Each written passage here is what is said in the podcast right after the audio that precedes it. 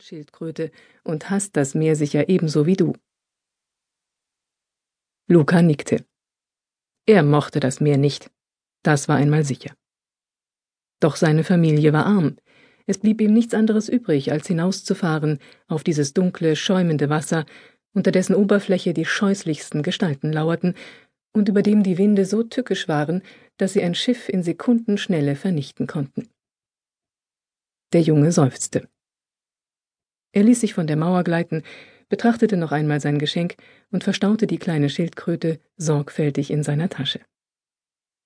Danke, Christoph, sagte er. Auch Kolumbus sprang von der Mauer. Unschlüssig sahen sich die Freunde an. Tja, sagte Kolumbus, ich muss dann mal los. Mein Vater wartet sicher schon auf mich. Missmutig dachte er an die Arbeit, die vor ihm lag, den ganzen Tag über Wolle zu kämmen, entsprach so ganz und gar nicht seiner Vorstellung von Abenteuer. Es war nicht gerecht. Wie gerne, dachte er wohl zum hundertsten Mal, würde er mit dem Freund tauschen. Aber sobald ich hier nicht mehr gebraucht werde, dann tue ich es dir nach. Ich werde zur See fahren. Und mehr als das. Ich werde Kapitän sein eines Tages ein eigenes Schiff befehligen und ferne Länder entdecken. Du kannst gern mit mir an Bord kommen und reich und berühmt werden, wenn du magst, Luca. Luca lächelte still. Er kannte die Träumereien und Fantasiegebilde seines Freundes nur zu gut. Es war selten ein Tag vergangen, an dem ihm der Ältere nicht von fernen Ländern und sagenhaften Schätzen vorgeschwärmt hatte, die er eines Tages finden würde. So soll es also sein, Christoph, versprach er. Beeil du dich mit dem Kapitän werden, dann heuere ich bei dir an. Versprochen? fragte Kolumbus und streckte ihm die Hand hin. Versprochen, erwiderte Luca und schlug ein. Christoph Kolumbus, der Sohn eines einfachen Wollwebers, als Befehlshaber eines Schiffes? Es war unmöglich. Luca tastete nach dem kleinen Tier in seiner Tasche. Eher würde diese Schildkröte auf der Reling tanzen, als Christoph Kolumbus Entdecker sein. Es lag lange Zeit im Dunkeln, wo Kolumbus seine ersten Schritte getan hatte. Kein Wunder, schließlich hat der Entdecker selbst am meisten dazu beigetragen, dass niemand seine Herkunft kannte. Es gibt nur sehr wenige überlieferte Äußerungen oder gar Schriftstücke von ihm selbst, in denen er seine Familie erwähnt.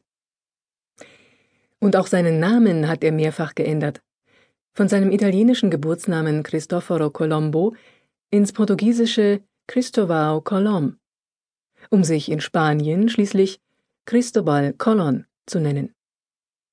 Für uns heißt er Christoph Kolumbus, und auf die Stadt, in der er höchstwahrscheinlich geboren wurde, hat sich die Wissenschaft inzwischen auch geeinigt, auf Genua.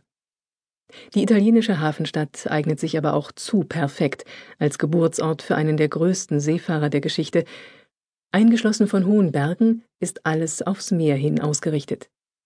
Auf dem Wasser arbeiten die meisten Einwohner, über das Wasser kommen die Handelswaren und damit die Reichtümer in die Stadt. Hier in Genua wird Kolumbus höchstwahrscheinlich 1451 als erstes Kind eines Wollwebers geboren. Er bekommt drei Brüder und eine Schwester.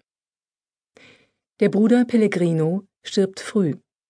Über die Schwester Biancinetta ist kaum etwas bekannt. Bartolomeo und der Nachzügler Giacomo, Diego genannt, allerdings werden ihren Bruder ein Leben lang begleiten. Der kleine Christoph musste sicher mitarbeiten, so wie es damals üblich war. Wahrscheinlich ist der Vater davon überzeugt, dass der älteste Sohn einmal das Geschäft übernehmen wird. Eine trübe Aussicht, vor allem wenn unten am Hafen das Abenteuer lockt, sich dort Schiffe und Seeleute aus aller Herren Länder treffen. Wieder ist nicht ganz klar, ob und wie gründlich Kolumbus überhaupt von Mönchen im Lesen, Schreiben und Rechnen unterrichtet wird. Aber es lernt, wer lernen will. Und die Schiffe hat er gründlich studiert, den Seeleuten zugehört, die Winde und Gezeiten beobachtet. Und schließlich, Kolumbus ist 14 oder 15, erfüllt sich auch sein sehnlichster Wunsch, und er betritt das erste Mal ein Schiff, das ihn wegbringen soll von seinem engen, ungeliebten